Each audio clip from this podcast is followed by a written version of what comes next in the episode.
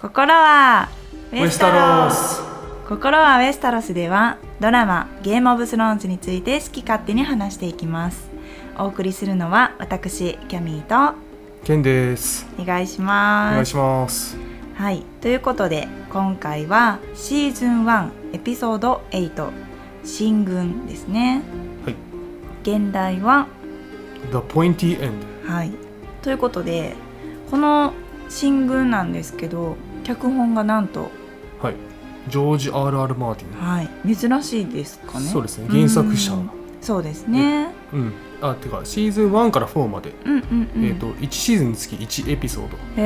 えの脚本書いてでシーズン1は今回のうんうんうんエピソードですねジョージ・ R.R. マーティンがはい自ら脚本を書いたということですね、ははいいえー今回のエピソードの始まり方なんですけどかなりドタバタしたシーンから始まりましたよねそうですねはいでなぜこういうシーンから始まったかというと、まあ、前回のエピソードを少し思い出してほしいんですが、まあ、ネッド・スタークがねうんジョフリーが玉座についてるのを見て、うん彼はまあ正当な後継者じゃないよっていうふうにうんうんう言んってそれに対してねジョフリーが「ライアー!」っつってうんかなり食い気味のライアーで怒ってましたけど、はいまあ、それに腹を立てたジョフリーそしてサーセイもね遺言書をえービリビリと破ってネッドがねそれに対して、えー子供を捕らえなさいというふうにシティウォッチたちに言うんですけど実はシティウォッチたちは買収されててネットスタークが逆にはめられてしまうという終わり方でした。そうですねはい、はい、でまあ今回のうんうんエピソードに入るわけなんですけど、はい。えーそのネットは、まあ、どうやら地下牢にぶち込まれてる、んようですね。はい。そのまあ個人的には、はいバリスってうんうんなんかすごい怪しい感じがしたんだけど、 うん、女性化宦官化問題もありましたしね。そううん、そうですねなんかあのイリリオとうんうん。変な話もしてるとことうかんあったりもしたんですが、バリスは実はあの本当に国家のためあの特定の誰かうん。例えばラニスター家うんに。仕えてるとか、そういうのではなく、はいはいはい。本当に国が動くべき方向でうん。あの自らもうん。貫いてた感じだから国が良くなるためにはどうすればいいかっていうので、えー物事を考えて誰かを動かしたりとか、うん、うんうんそういうふうに動いてるってことですよね本人も、そうですねう、ん、誰かがそうせねばって言ってましたもんね。はいはいはいうんえーまあねそんなバリスはね、はいネットの力をね、うんまあ、様子を見に行って、うんうんでまあ例えばねもう情報を与えるんですよ、うんまあ、キャトリンは、えーもうティリオンと解放しちゃってるよとか、うんそういうことを、まあ、お伝うんえしに行きます、なんかネット的には唯一の切り札っていうふうに思ってたかわかんないですけど、うんうんそのキャトリンがねティリオンを解放したっていうのを聞いてかなり落胆してもう殺してくれみたいな言ってましたね。もうその時点で結構ピンチなんですけど、うんもっとピンチなことが、はいまあ、地上では起きてて、うんえースターク家というか、まあ、北部の人間がうん次々と襲われる、うんまあ、その家来たちは普通に殺されはいるしうんサンサは、えーハウンドにうん捕まってしまう、うんで一応ねサンサはねジョフリーと婚約関係はいはいはいはい婚約中はいなんだよねだからまあおそらく身の危険はないけどうん立場的には、まうあ、ん人質、まあ人質として捉えた方がラニスター的にも動きやすいですようね。んなんかすごい不思議だよね婚約中なのに人質うっていうね、ん確かに。はい、一方で、えー、とやんちゃなアリアは、うんえー、と剣の師匠のシリア・フォレルと稽古中に、はい。えーなんとか逃げたっぽいですね。うんうんいやでも資料がどうなったのかやっぱりうん、ねこっちとしては気になるところなんですけどそうですね、うん最後どうなったかちょっと明確なシーンがなかったんで、ううんはい今回はね最後に言った言葉結構かっこよかったよね。いやだから前のねレッスンでアリアに教えた言葉ですよね、うんうんこの世に神は一つだけその名は死神、うん死神に言う言葉はうん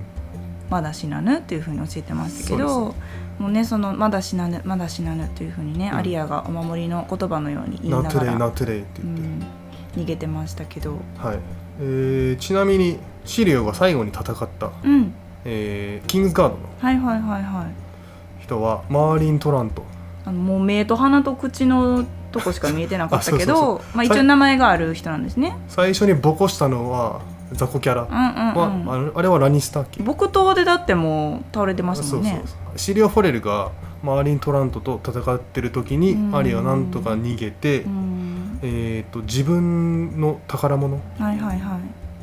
すごく大事ないうん。あの大好きなジョンからもらったうん剣を探すうん。あの剣の名前はニードル。ですねははい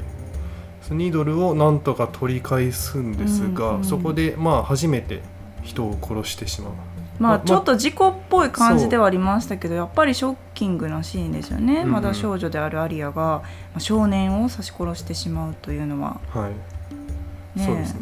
ちなみにこの、えー、と対現代うんう「ん。ザ・ポインティ・エンド」っていうんですけど、はいはいはいそれは、えー、とジョンから教わった言葉、そうですね。はい、そのニードルをもらった時に、うん。えーなんて言うんでしたっけ剣術のあそうそうそう第一歩を知ってるかみたいなので、尖った方で刺すんだよっていうふそううそうにそう言ってますね。尖った方で刺す「ザ・ポインティ・エンドなんちゃらかんたらポインティエン」ドはいね、スティック・ム・ザ・ポインティ・エンうド」んはい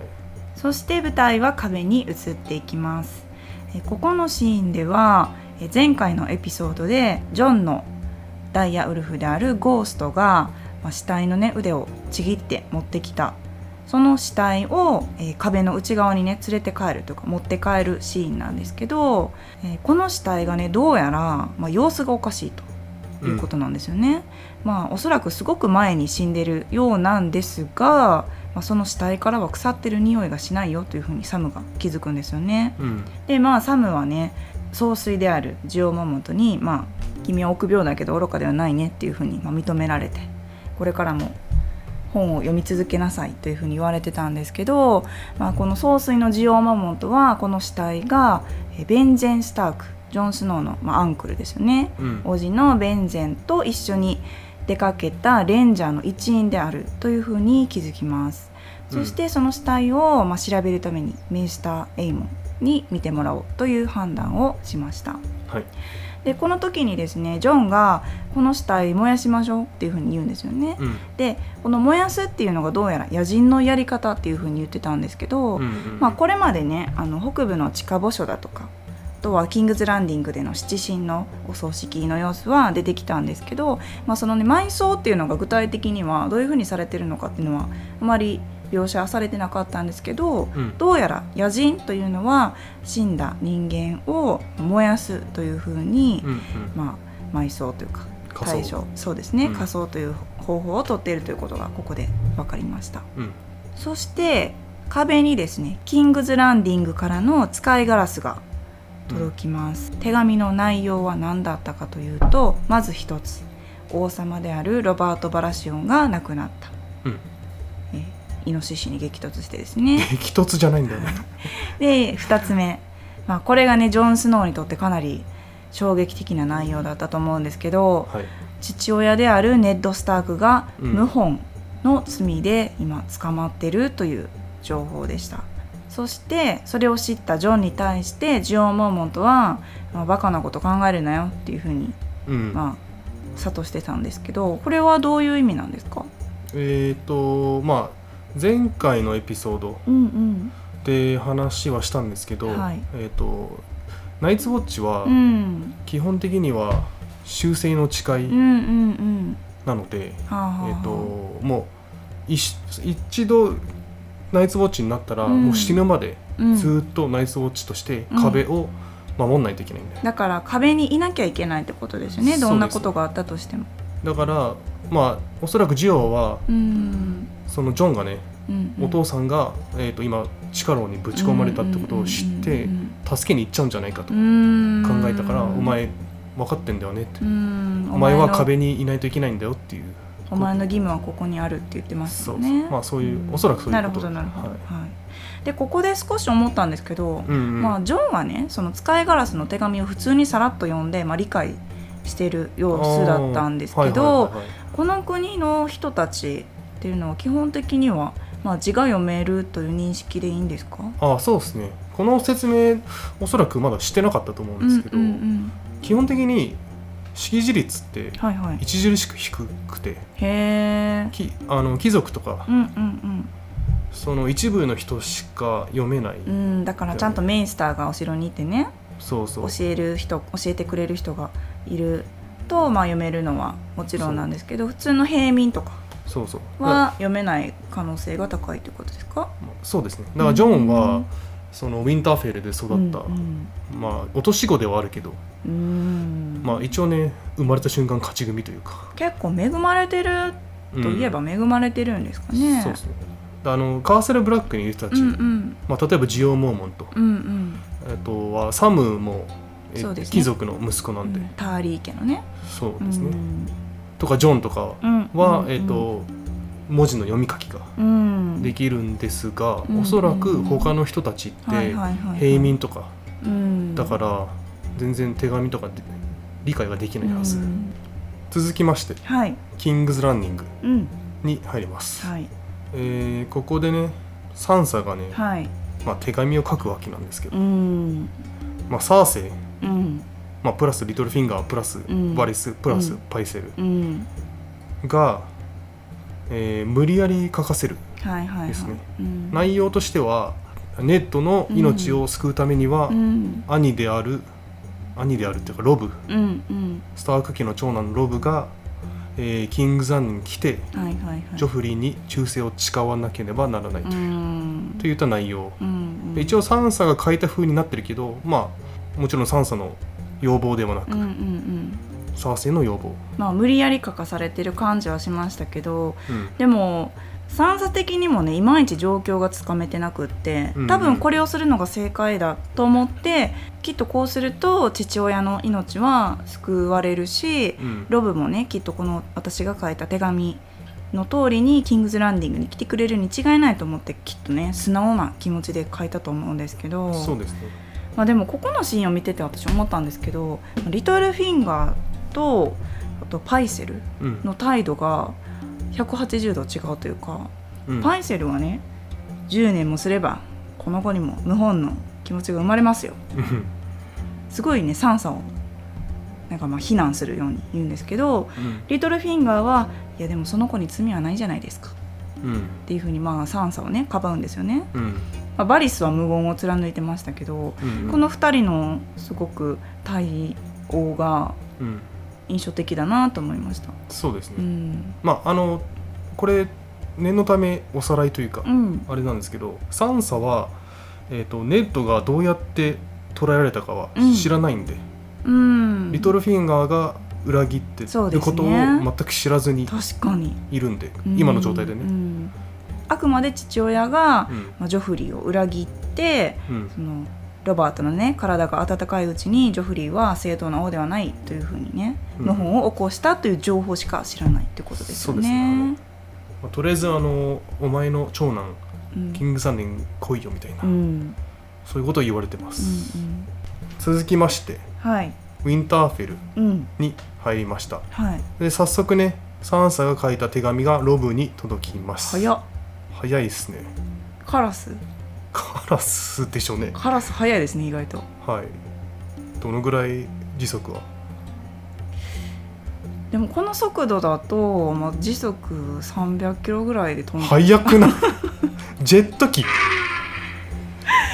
えだって3秒ぐらいで届いてませんでしたまあウィンターフェルの長さはまたちょっと計算しないといけないんですけど3秒とか1秒ぐらいじゃちょっと後で計算してみましょうそうこそうの秒数だとカラスは一体何秒で飛んだのかっていうのない、はい、また兵庫県辰野市がそうですね出てくるのかはいなはいで、えーまあそのねロブはねサンサから手紙を受け取って、はいまあ、すぐにサーセイに操られてんだなっていうのが、うんまあ、気づきます、まあ文字は3差だけれどもそうですね、考えてるのはうんサセじゃないですかっていうふうに言ってますはいはいはねいまあロブはねきだったらねキングズランに行ってやるよみたいなうん ただ俺一人じゃねえぞみたいなそうですねそりゃそうですよ ねそうだからまあ要はですねラニスター家との戦争の準備に入うるためにん騎手騎手たちをはい呼び集める騎手っていうのはそのスターク家の下にいる、そうですね一応北部で一番偉い人たちはスターク家うんうんうんでそのスターク家をに仕えてる、うんえー、と別の名家が、うーんまあ、何個何十個うんあってうんでその人たちに、はいはいはえーまあ、戦争に入るからいうん来てくれとあのあとカラス1億羽ぐらい飛んでませんでしたあー飛んでたねだから1億機種いるってことでしょ1億刑 事もう無敵やんでそのね戦争やるからっつうっんて、うんで使いガラスをうん北部中にはいはいはいはいばらまくみたいなうんシーンがあったんですけどうんかっこよかったねあれカラスがロブもあロブねまあ手震えてましたけどね手震えててでシオンめっちゃ勃起してたえ見えました私ちょっと見えなかったですねあ本見当逃しました俺は見えたんだけど、まあかなりちょっとニヤッとしてね、まあ、おぼろくなってきたやんけ、みたいなねそうだね、表情はしてましたけど、うんまあ、ロブ的にはねやっぱり初めての戦争で自分がトップとなってねうん北部全体を動かしていく予定なんでうんうんかなりブルブルとそうでガすクねブルになってましたけど、ロブもまだいくつだっけうん1617とうか、んうんうんそりゃ怖いですよね、はい、であの一応ねシオンもねあのうん2個前のエピソード、はい、はいはいはいエピソード6の黄金の冠で、うんあのラニスター家と戦争すべきだみたいなことを言ってた、うんあのブランがあの馬に乗るシーンがはいはいはいはいあったんですけど、だから心の中では「シャオラ」ってなってるってことですよね、シオンは。そして舞台はアイリー城に移っていきますでここでもですね先ほど飛び立ったウィンターフェル城からの使いガラスの手紙が届いていたようでえーその内容を読むというシーンでしたね。はいでこのアイリー城にいるアリン家なんですけど北部ではないんですが一応ねロブからしたら、まあ、同盟関係にあるやろうということでうん一応アリン家のベイルの騎士というね、まあ、アリン家に、えー所属してる、まあ、騎士集団の名称なんですけどベイルの騎士たちも、まあ、協力してほしいというようなきっと内容だったと思います。はいしかしですねライサ・アリンキャトリンの妹は、まあ、ロビンの安全をねものすごく気にかけてるわけなんですよ。うんまあ、お風呂入ってからおっぱいでしょってね今でもね言ってるぐらいなんでそのロビンの安全のためにそんなもんそんな私の家が賛成するわけないじゃないですかうんっていう風にねあのキャトリンに言うんですよ。まあちょっと喧嘩っぽくなってましたよねキャトリンとライサうんなってたしキャトリンめっちゃ怖いし、いやめっちゃ怒ってました ね姉妹喧嘩怖ー思ってうんで、まあ、まあライサとしてはそのロビンも守りたいし夫ジョン・アリンの殺害疑惑もラニスター家には今でもあるわけですからね一応うんなのでそんなラニスター家にわざわざ対抗するなんてバカなことはいたしませんうちはっていう感じでねうんまあビビってるんじゃないそうでしょうラねニスまあおそらくそうだと思いますそしてキャトリンはまあ怒ってアイリー城を去るというシーンでした、ター家まあさて正解でしょうん、おっぱい成人ですからねうはいそして、えーこのアイリー城から、まあ、去ったといえばティリオンがいますよねうんこのティリオンと共に去ったブロン2人のシーンですでこの2人は今どこにいるかというと、えーベイル先ほどのアイリー城とリバーランドの間、うんですねまあほほぼ間というか、うんうん、リバーランドに向かってる途中、はいはいはいはいリバーランドにいるのはえータイウィンはんはんはんじゃあタイウィンの方に向かおうとはいしてるということですねですがそんな2人はまあ野宿をしていてですね野蛮な山の民という人たちに、えー囲まれてしまいますでこの山の民っていうのはうんなんかすごく今まで出てきたキャラクターとは見た目も様子も違う感じだったんですけどさあ彼そうらは何なんですかそう彼らはまあ山賊ですねおーまあそのこの物語でうんうんうんえー、と今まで出てきた人たちって、うんうんうんなんか特定の家とかにうん仕えてる、ふんふんふんふんまあ、名家の家令だったりはいはいはいはいするんですけど、中にはこの特定の家に使えずにうんいるなんか山賊とか、うんうんまあ、無法集団とか、なるほどねそういうのがまあいるいるわけです。というかその今までねその貴族とかその彼らに使えている、まうあ、ん署名家とかうん家来とかそういう人たちにだけフォーカスが当たってたんですけど、まあ、もちろんこの大きい大陸の中にその名家とかね貴族の家来とか、えー諸侯たちっていうのはほんの一部の人たちでうん他はほとんどこの山賊とかね無法集団とかまあそれ以外はほとんどがもう一般人というかうんそっちの方が数的には多いんでしょうね。うんまあ一般人みたいのが一番多いんでしょうけうんうど、んうんそのまあ別に一般人もどっかの名機には使えてる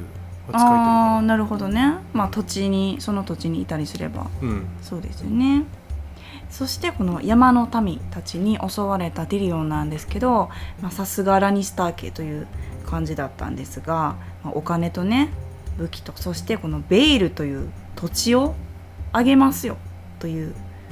ふうに約束して、まあ自分に使えてくれというふうにうん説き伏せるんですよね、うんまあティリオンって口がうまいキャラクターなんですけど別にね口先だけでこれを言ってるわけじゃなくて実際にこれを実行できるぐらいの権力を持ってる名家ってことですよねおそらくラリンスター家っていうのはうんう、んうん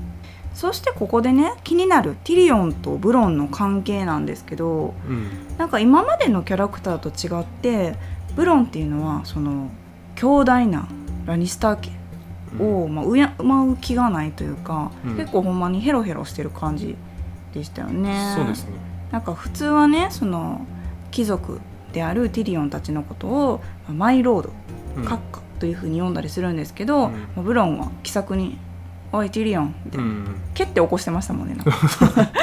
貴族に対してもそんな罰当たりなことしたらね普通は罰せられると思うんですけど、うんまあティリオンもね別にそんなブロンに対して嫌な思いとかを抱いてるわけではなくもう本当にまあ友達とは言わないですけど、うんなんか一緒に旅する仲間という風に認識してる感じがしましたよね。そしてですねこのティリオンとブロン彼らに、えー同行することになった山の民はついにタイウィー・ラニスターと合流します。でよく考えたらティリオンとタイウィンがうんまあ、2人が会うシーンってここが初めてなんですけど、ああそうだねうん、やっぱりなんかなんですかねタイウィンはティリオンに対して冷たい態度というか、まあ、ジェイミーとは違う息子に対する扱いだったように思うんですがうんなんか生きてたんかみたいな感じだねそう死んでたっていう噂はデマなんかみたいなの聞いて、まあ、ティリオンもそれに対してね、まあ、ジョーク的な感じで「あ失望しましたか父上」というふうに言ってましたね。でそんなタイウィンなんですけど特にねその山の民をね見る目がすごい「なんやねんお前ら」みたいな本当になんか下手者をね見るような目で見てたのがすごい面白かったんですけあれど。ねえやっぱりすごいその貴族として生まれ育ったタイウィンで、まあ、誇りもねラニスター家に対しても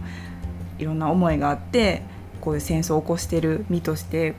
えこんな野蛮な民族何連れてきてんくれてんねんみたいなねうん感じで見てたんですけど、まあ、その山の民に対してですねスターグ家の戦いに加わるという条件なら、まあそのね、ティリオンと約束した武器とかベールの土地を、まあ、あげるよっていうふうに承諾します。はい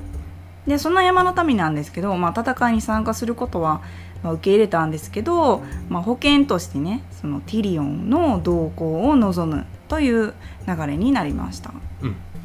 でここでね新しい新キャラが何気に登場してるんですけど、はいえータイウィンの弟であるケバンうんケバン・ラニスターですね、はいでティリオンは彼のことをおじっていうふうに呼んでたんですけど、うんまあ、サーセイとかジェイミーのおじさんですよね。はいであり、えーランセル・ラニスターあのワインのバイトの少年ですね、はい時給1300円のはい、はのい父親いでもあります。でここでですねどう家来がうんそのテントに入ってきてですね、うん北の軍がネックを越えましたぜうんというふうに知らせるんですけど、うんそうすると、まあ、このラニスター軍が慌ただしくね「死者始めるか」みたいなうん感じになってましたけどネックっていうのはこのリバーランドからかなり近いというところでよろしいんでしょうか。えっとネックはですねまあ日本語だと地境って言われてるところでうん、えっと北部とうん、南部うん、の境目うーんみたいな感じですねじゃあまあかリバなーりランもドは近いですねうんうすぐそこ目と鼻の先にそういるってことですね。だからもう北部がネックを越えてうん、リバーランド側に入ってきたうん、うん、うん、みたいな感じそれはやばいですね。うんで壁に戻りますはい、であのね意地悪なねサー・リザーソーンが今日も意地悪100%でしたね。そうですね、まあ、ネットが、えーまあ、反逆したことをうんからかって、うん、まあ、ジョンは、えーそれを聞いてブチ切れてはい、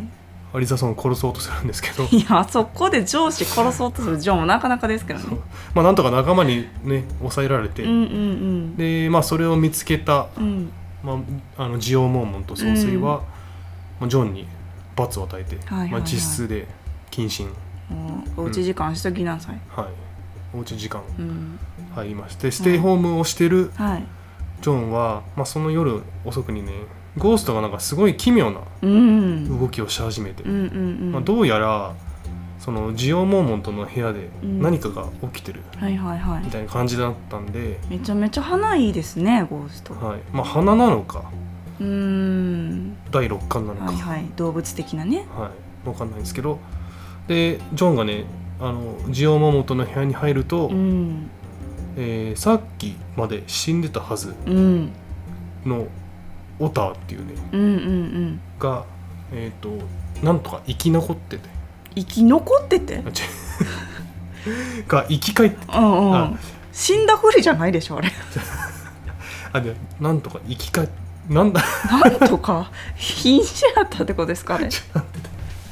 なんでなんでなんとかって言っちゃうんだろう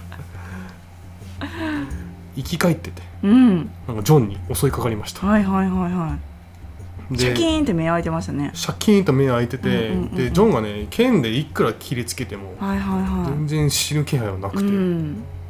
けど最後に、まあ、ジオモモトが持ってたランタンうん掴んではいそのまま火をなんかまくまくとうんめちゃめちゃ早うひぼーってなってましたけど めっちゃ熱い、いやでも私ねあのシーンのねジョン・スノーのあのうん剣を抜くうん、仕草がうんたまらんのですよ、そこまで注目してないんだけ一ど回転するタイプなんですよねジョン・スノー剣抜く時もうああれがねもうねもう大好物ーあそうですかはいはい、以上ですあそうですかははいい、で死んだはずのレインジャーは、はいまあ、また炎に包まれてようやく死うぬ、んで、まあ、翌日ねはいナイツボッチの人たちが集まって、うんうんまあ、その中にサムがいたんですけうど、んサム曰くうんホワイトウォーカーにうん触られた死体は蘇りうん炎でしか殺すことができないとタッチされたらもうホワイトウォーカーになるってことまあそこまではどうかわかんないけど今んとこ、えーサム曰くそうだよねかつなんか目が青かったよねみたはいいな、はいはいはいじゃあそれもホワイトウォーカーの特徴だということですかまあ、ホワイトウォーカーなのかわかんないけど、うんホワイトウォーカーに触られたやつの特徴へえで今思い浮かべば、いはいはい思い返せ今思い返せば、うんエピソード1の冒頭のシーンうんあのこの物語の本当の本当の最初のシーンって壁の向こう側で確か入ったわけなんですけどそこでもなんかね死んでるっぽい少女にうんが青い目をしてたとかていうかホワイトウォーカー出てくんのめっちゃ久々ちゃいますこれがホワイトウォーカーならうんもう忘れてたでしょみんな他にサムって何か言ってたっけなんか何千年もの間目の下で眠るみたいなうんで彼らが目を覚ました時に壁が高ければいいあのナイツウォッチの一員がこう壁をねうん見るんですけどはいあその壁が高ければいいっていう壁を俺たち今守ってるんやっていううん感じがしましたけどうん壁の重要性がここでなんか強まった気がしますねはいそして舞台はデナーリスたちがいる土地に移っていきますでデナーリスとカール・ドロゴたちはですね今どこにいるかというと、まあ、前回ね、まあ鉄の椅子を奪還してやるぜっていうふうにカール・ドロゴが決めたんで、まあバエス・ドスラクからまあ出発して今はどこかに移動中ということだと思うんですけどそんなカール・ドロゴなんですがまあ七王国をね攻めるためにはやっぱり船が必要だということで、まあ、お金がいりますよね。うんまあドスラク人はお金信じないってはいいう話だったんですけうど、ん、だけれどもその船を買うには結局お金っていうものがねこの大陸でも必要なようでそのお金を得るためにカール・ドロゴはある村を襲撃していました。でまあ、デナーリスもね鉄の玉座を奪還したいというふうには思ってたんですがまさかこんな風にドスラク族がまあ村を襲ってですねお金を得ようとするような展開になるとは思ってなかったようでかなり驚いていましたよね。うん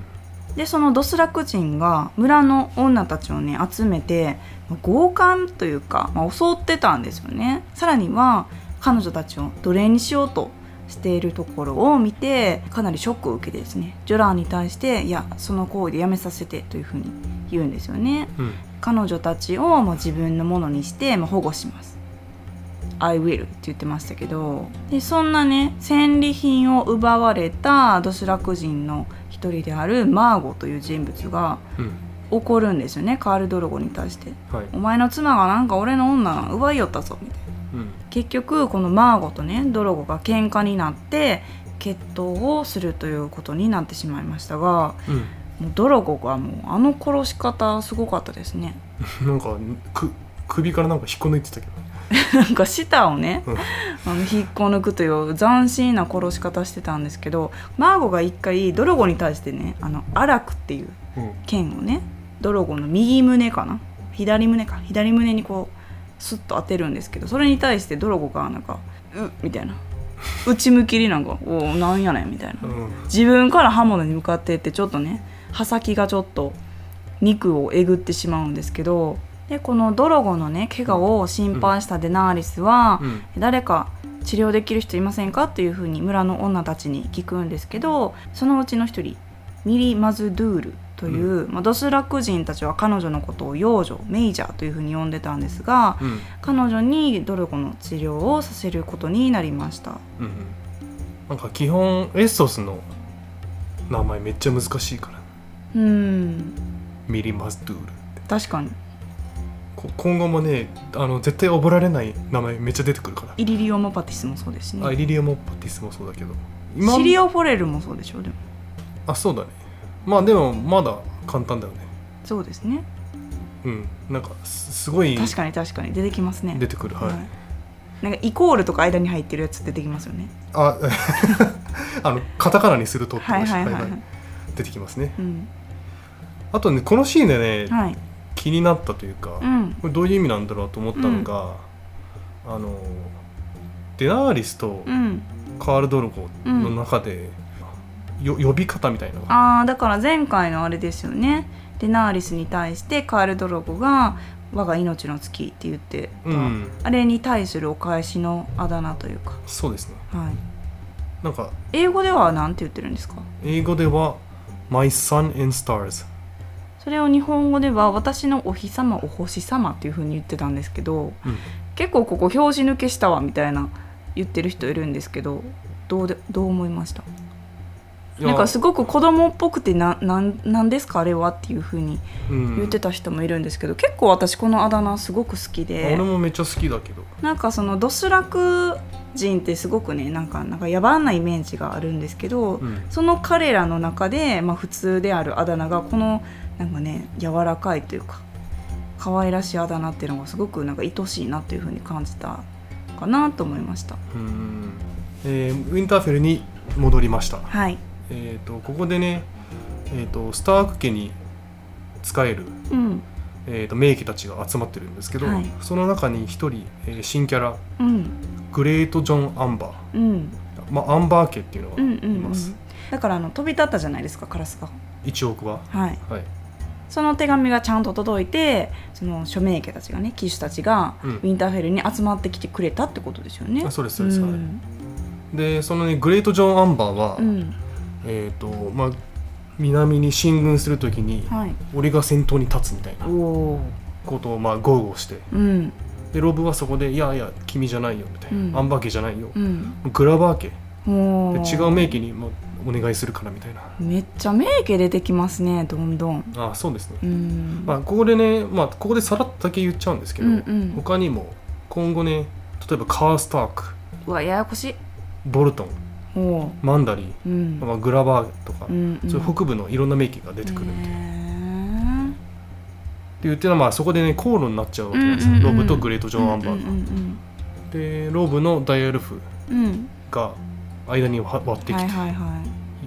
グレート・ジョン・アンバーの指をうん噛みちぎるみたいなうんグレートジョン・アンバーもね、うんあこれはロブ・スタークには逆らったらあかんやつやうんあかんやつって気づいて、うんああの肉を切り分けようとしただけですぜへへみた いなへーみたいななってましたねでブランがそれに対して「えこの人らなんなんみたいなねなってましたけど、まあ、ちょっとギャグ的な感じのシーンだったかなと思うんですが、うん、もうロブはねこれからリーダーになならないといけないんでうんこういうとこでまあ強さを発揮していく、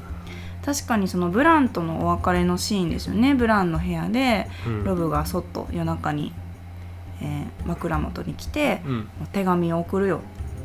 でももし届かなくても恐れちゃダメだよっていうふうにうん言ってたんですけど、まあ、届かないってことはイコールきっと敗北とかね死を意味することだと思うんですけどまあロブはきっと戦いに行く戦争に行くということは、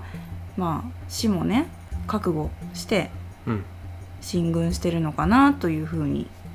感じましたね、はいかなり背負ってる感じが、そうですうね、ん、伝わってきました。ちなみになんかロブは離婚と,、うん、えー、と挨拶うん挨拶というかお別れをしなかったうんんうんうんうんだけど、その後離婚がブランの部屋に入ってきて、うんうんすごい結構不気味なうんうんこと言ってたよねはあはあはあはなんかブランは、まあ、ロブは父上を取り戻してあうん母を母母を連れてうんうん帰るみたいな、うん落ち着けど離婚はいや嘘だよみたいな、まあ言ってますよねうんなんか離婚の方が先を見据えていろんなことを悟ってるのかなというふうに思いましたうんかもしれないねう、んはい、同じウィンターフェルだけど、うんまあ、違うシーンで、はいはいえー、とそのブランがねその神々の森でうんうんウィアーブッドうんの前で祈りをしてたら、まあ、野人の長者が、うんまあ、近寄ってきて、はいはいはいまあ、そこでお話みたいなのうんをするんですけど、長者もどうやらうん北部よりさらに上の壁の向こう側のうん野人なんだけど、はいなんか信仰してる宗教は、はいはいまあ、古の神々でうん同じみたいなことうでさ、んだから北部というか壁の向こうにもあのウィアウッドっていうのがうんうんたくさんあるようなニュアンスのそのジョン発言をしてとましサたねムがナイツボッツの誓いをしたのも、うんうんあれも壁の向こう側あそうですねウィアブットの前、うんはい、私ゲームオブスローンズすごく大好きじゃないですかまあ分かってると思うんですけどうんでこのゲームオブスローンズのエピソードは何一つね不必要なエピソードはないし、まあ、エピソードの中にあるシーン一つ一つが絶対に必要なシーンだなっていうふうに思ってるんですけどもうこのねホーダーの裸のシーンだけはう、んうんまあもう一つか二つぐらいあるんですけどえわざわざこれホーダー裸にすする必要あったのかなっていうふうに思ってるんですけどうんいやあるでしょ、そうなんですか、うん、面白いじゃんだってえだってあれねこっちではねモザイクかかってるけど、向こうではモザイクかかってないわけじゃないですかはい体張りすぎでしょと思って 一応見てみたいよねいや私は見で見見なくていいですけどあそうなんですか、は なんか、い真っ白ですねそう肌真っ白だから、はい、もう自分で光ってるぐらい の、神々しい感じだったねはい、さすがホーダーという感じでしたけど、はいまあホードは相変わらず可愛いうん、でちなみにねその裸の砲弾を見て、うんオシャが「うんあ巨人の血が入ってんねやな」みたいな言ってて、うんうんブランが「え壁の向こうには巨人がいいの?」みたいなうん聞くんですよね。うんでそれに対してオシャが「いやいや巨人とか巨人よりもっとあれもいるよ」みたいな。うんこれは何なんですか悪いものっていうのはやっぱりホワイトウォーカーのことうーんまあ具体的には分かんないけど、んうんうんまあおそらくそうなんでしょうね、うーんまあ、なぜならオシャはね、まあ、ロブは違う方向に進軍してるよとかあー北へ進軍すべきだみたういんな、うんうん言ってたからまあ多分オシャが逃げてきた原因のホワイトウォーカなるほどねーのことを、まあ、指してる、だからラニスター家に対して戦いに行くんじゃなくて、うん、もっとそれより北にいるホワイトウォーカーに対して戦をするべきだっていうふうに言ってるのかそなうそうそううんだと思います、はいで場面は変わりまして、はいえー、とトライデント川の近くうんうんうんですね、ロブがはい北部のまあもう南に進軍してるわけで,、うんうんでロブがここで軍議を開いてはいるわけなんですが、そこでキャトリンが合流します。この時に私すごく胸がギュッてなったんですけどうん、久々のキャトリンを見てロブが「うんマザー」って言うんですよね「うんお母さん」うんでもそれに対してキャトリンが目くばせで「いやその態度はあかん」っうんうんていうふうに言ってロブも「あそうや」っていうふうにね身を引き締めてなんかいつもだったらねやっぱまだ10代の息子と母親の関係があるはずなんですけどもう今や北部を率いる君主なんでねうんうんなんか自分のなんか素を抑えて、うんまあ、君主らしく振る舞ってる様子がすごく胸がギュッとなりました。うあんあそうこうしてるうちにえー、と北部の人たちははい、タイムインの軍かうんジェイミーの軍うん、どっちを攻撃すべきかみみたいな、まあ、軍議を開いてるだから今の時点でタイウィンはジェイミーと二手に分かれてそうそうまあ、進軍してるってことですよね。はい、でちなみにあのね今回タイウィンのうん、軍のうんシーンしかなかったんだけど、はいジェイミーは今どこにいるかっていうと,、はい。えーとタリー家の本拠地であるリバーランほうほうほを包囲中、う。うーん、うんまあ、だから両方とも近いは近いでうんうんすねう、でその軍議を開いてる時に、ん。はい。北部の人たちは、うんうんえー、とキャラインスター家のうん。石膏を捕まえますと、はいはいはいはいはい。石膏っていうのはスパイみたいな。そうですねはい、あー、まあ、敵の敵の軍の様子をあー、なるほどね。チェックしに行く人、はいはいはいはいはい。まあ、その例えば向こうには今何人いるとかう、ーん、スパイとは違うか。ちょっと見張り見張りというか。うん、まあうんまあそうだね見張り兼スパイみたいうんうんな感じなんじゃないかうん。うな、ん。ロブはここでね石膏をね殺さずうん。返すこれびっくりでしたよね。そうさっき切れてたグレートジョン・アンバーまたうんうんうん切れそうになるんですけど、ボーイって言ってもう一回言ってみろっつってねちそょうっとそうそう喧嘩になってましたけどうんあしかもね石膏をただ返すだけじゃなくて、うんタイビンに言っとけよみたいなああ冬来たるお前が金のクソをするか2万の兵で確かめてやるぞうーんだからジェイミーの方じゃなくてはあはあはあタイミーの方に攻めるぞってもう宣言しちゃってるんだよね、なるほどねだからそれをロブはうんタイウィンに伝えろよっていうふうにね言っちゃうんですよねうんなんで言っちゃうのか、うんそれはグレート・ジョン・アンバーも切れそうになるわな、うんでここでねそのちょっとまだね説明が早いかもしれないんですけど、はいえーフレー家っていう名家があって、うんうんそこの本拠地であるツインズっていうお城があって、うんでそこは、えっと川に面してるうんお城うんでそこにでっかい橋があるんだよほうほうほうほでその橋を使わないと、ううんえー、とその軍を進められなうくんなっうんちうゃう、んまあ、正確に言うと軍は進められるんだけどうんすごい遠回りになっちゃうかうらんなるほどなるほどどうしてもその橋が必要っうんてことを言ってましたはいはいはいはいでこれは後々物語でうんすごい重要になってくるんで、なるほどね、はいだから進軍するために必要な橋の話をしてたということですね、はいはい、そして最後のシーンなんですが舞台はキングズランディングに移っていきますでここで何が行われていたかというとジョフリーとサーセイがまあ謁見してたという感じでいいんですかね、はいで話の内容としてはシティウォッチのジャノス・スリント皆さん覚えているかなと思うんですが、えーシティウォッチのトップですよねうんを、えー貴族とします、うんというふうに宣言してました。そのジャネス・スリントが、はい、えーサーセイ側について、うんうんでネットを捕らえたうんう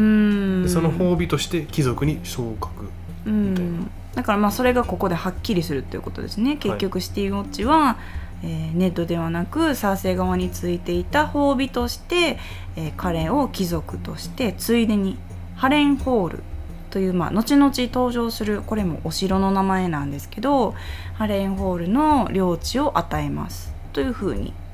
言ってましたはい、そして、まあ、タイウィン・ラニスターですよねうんを王の手にするというふうに言ってたんですけどこれはもちろんネッド・スタークが、まあ、無法の罪で今は牢屋に入れられているので彼の代わりに王の手となるのがタイウィン・ラニスターであるというふうに宣言してましたそしてですねその次に気になる行動があったんですけどバリスタン・セルミーを解雇うんということでしたまあ彼は、えーキングズガードの総帥だったんですけど、まあ、彼はもう年老いたのでキングズガードを、まあ、終えてくださいとそのために、まあ、土地とねいろんなものを与えますからどうぞ余生を楽しんでくださいというふうに、まあ、建前上そういうふうに言ってたんですけど本来の目的はおそらく、まあ、ラニスター家でこの王都をね埋め尽くしたいというかうんキングズガードの総帥はバリスタン・セルミーではなくその代わりにジェイミーに与えますうんというふうに言ってましたはい王様がジョフリーうん王の手がタイウィン・ラニスターうんそしてキングズガードの総帥がジェイミー・ラニスターはい全員もうラニスターですよね一応あのジョフリーはねジョフリー・バラシオンですけれどもサーセイのまあ子供ですしねい一応名前としてはジョフリー・バラシオンうんうんうんで世間的にはなってるけど、うん、まあ見渡す限りラニスターということではこい、れあはアルバイト長も、そうですね、はいえーっ、とワイン係のはい、はいランセル・ラニスタそうですね、はいえバイトリーダーばあバイトリーあダーバイトリーダーか、うんあでここに現れたのがサンサスタークですでサンサはこの機会にですね父の除名を、えージョフリーに願うということなんですけどジョフリーはちょっと慈悲を見せるような表情を見せてたんですけどうんもうそろそろね皆さんもお気づきの通りジョフリーの憎たらしさというかうんやばさというかねもう気づいてるかと思うんですけどこのサンサのね願いに対して感動したよって言っときながらでも、えー父親のねネッド・スタークの命を助けるには彼が自分の罪を反逆だと認めてジョフリーを正当な王として認めることが絶対条件であると。うんそうでなければこの慈悲はかけられないというふうに言いながらですねうんかなり不穏なエンディングが流れて幕を閉じるというこのエピソード8だったんですけど、うんうんうんまあ、今までねちゃんと触れてなかったんですけどこのエンディングテーマですよねうんエンディングテーマ毎回違うのそうですねね、気づいているかなと思うんですが、まあ、シーズン1はそこまではっきりとした違いはあんまりなかったかもしれないんですけど、まあ、シーズンを重ねるごとに毎回あ違うテーマやなっていうふうに気づかれていくかなと思うのでぜひねオープニングと一緒にえーカットせずにねオープニングとエンディング両方聞いてほしいなというふうに思いますよね。たまになんか「え何これ?」っていうやつあるよそうですね、まあ、それも楽しみに今後見ていただきたいなっていうふうに思うんですけどはいどうでしたかそうですねなんか最後のシーンうんうんなんですけどあのサンサってなんか膝ついてねうんどうか父助けてくださいみたいうなこん、と言うジョフリーにはいはい、言ってはいるんですがまあさっきも言った通りうん、サンサってジョフリーの婚約者なんで確かに、そう考えるとすごい変なうん、関係異様な雰囲気というか異様な場面ですよねうんあそこが、うん関係性としてはね婚約者というね状況なんですけど、そうですうね、ん、ねネッドさん助かってほしいですし、まあ、アリアもねどうなったかまだわからない状態なんでうんきっとニードル大事なニードルを抱えてまだ死なぬと言いながらは逃げてるんじゃないかなというふうに祈りながら次回につなげていきたいと思います、はいそれではまた次回い、バラーモンクリス